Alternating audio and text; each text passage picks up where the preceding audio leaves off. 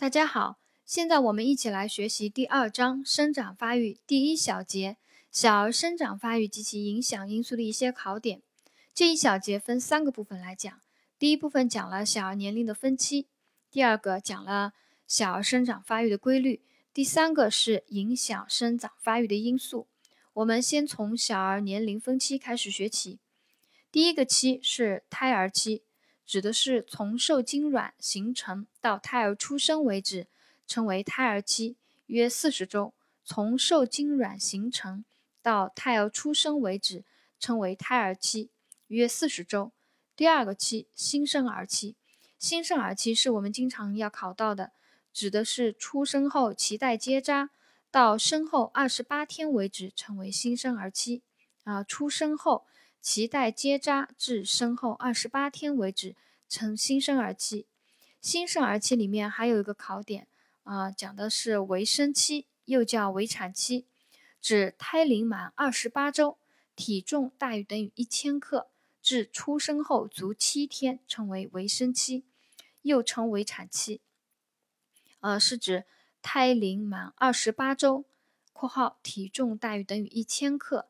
至出生后足七天啊，有一个字足啊，十足满七天，称为围生期，又称围产期。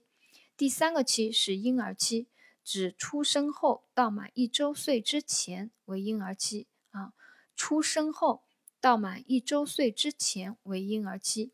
这期主要任务呢是有计划的接受预防接种，完成基础免疫。第四个期幼儿期，指。指的是满一周岁到三周岁之前啊为婴儿期，满一周岁到三周岁之前为婴儿期。这期幼儿有个特点啊，对危险的识别能力不足，又活泼好动，应该注意防止意外伤害和中毒。第五期是学龄前期，指的是三周岁以后到入小学前为学龄前期啊，三三周岁后到入小学前为学龄前期。这期应该加强早期教育，培养孩子良好的道德品质和生活自理能力，为入学做好准备。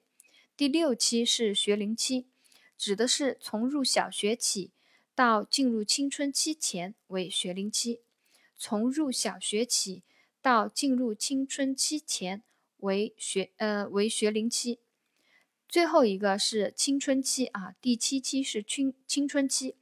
指的是从第二性征出现到生殖功能基本发育成熟、身高停止增长这一时期，称为青春期。第二性征出现到生殖功能基本发育成熟、身高停止增长这一期为青春期。第呃第一小节第二部分的内容讲的是生长发育的规律啊，主要有四个呃四个规律。第一个是。生长发育的连续性和阶段性啊，连续性我们理解的小儿生长发育是一个连续不断的过程。阶段性呢，啊有一个知识点啊，有个考点，小儿生长它有两个高峰，第一个是出生后头三个月啊，第二个是青春期啊，是他出生后第二个生长高峰。第一个生长高峰是出生后头三个月，第二个生长高峰呢是青春期。这是小儿生长发育规律第一条，有一个连续性和一个阶段性这样一个特点。第二个，呃，生长发育的规律是各系统器官发育的不平衡性啊，指的是神经系统发育较早啊，生殖系统发育较晚，淋巴系统先快而后回缩，指的是这样各系统发育的一个不平衡性。神经系统发育较早。生殖系统发育较晚，淋巴系统则先快而后回缩。第三个，小儿生长发育遵循一定的顺序啊，一定的规律，是由上到下，由近到远，由粗到细，由低级到高级，由简单到复杂，遵循这样一个规律啊。小儿生长发育遵循由上到下，由近到远，由粗到细，由低级到高级。由简单到复杂这样一个规律。第四个生长发育规律的一个特点呢，是小儿生长发育的个体差异啊。小儿生长发育具有个体差异，个体差异一般随着年龄的增长而越来越显著。到青春期差异就更大了。呃，第一小节第三部分讲的是影响生长发育的因素，呃，主要影响因素有遗传、性别、孕母的情况、呃，营养状况、生活环境，还有疾病和药物的影响啊，都不难理解。